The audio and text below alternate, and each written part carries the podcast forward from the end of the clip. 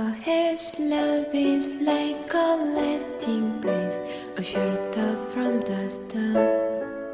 It is to give you comfort, it is there to keep you warm. And in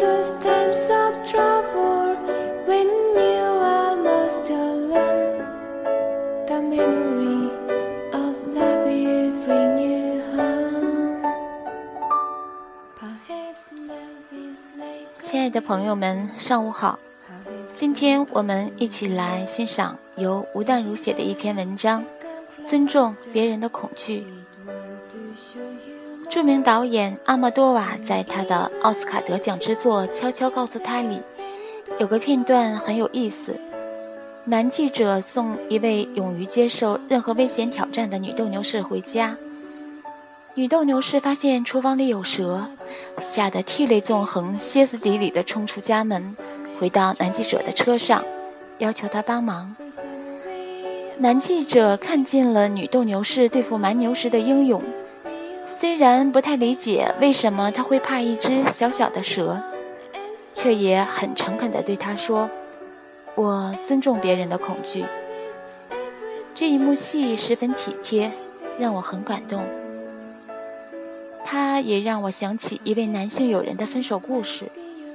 他说：“他天不怕地不怕，最怕坐云霄飞车。”有一次和女朋友参加公司的旅行团，相携到东京去玩。到了迪士尼乐园，女友却坚持要搭云霄飞车，而且还一定要他相陪。如果你连这个都不肯陪我，就是不爱我。说什么女友就是不肯让他一个人留在地面上。女友的脾气硬得很，简直是不能忤逆。他在众目睽睽下。心不甘情不愿地接受了这样的指令，结果一下来就吐了满地，心里更是怨上加怨。回国后，两人就分手了。你爱我，所以你一定要怎样怎样。很多人对情人都有这样的要求，可能是孝敬父母，也可能是借我钱。也可能只是打蟑螂或者跑跑腿儿。我曾经看过一个大老板的太太笑着说：“他呀，碰到什么大事儿都从容不迫，就只有在看到蟑螂的时候慌了手脚，像个可怜的小男孩。我觉得他那样子好可爱。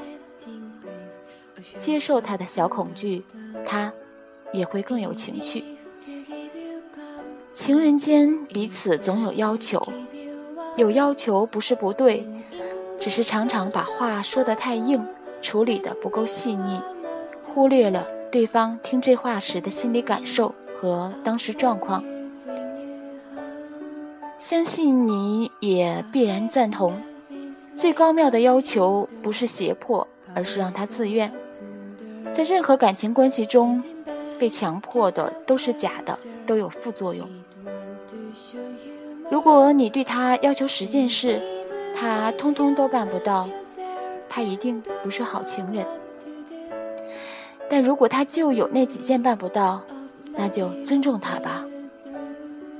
我看过女人要求木讷的男友去做汽车销售员，赚更多的钱；也看过男人要求在工作上很有企图心的女人辞掉工作当家庭主妇，下场都不说也罢。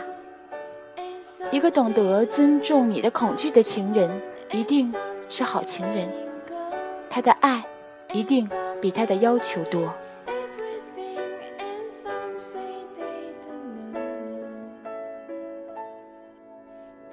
Love is like the ocean, full of conflict, full of pain.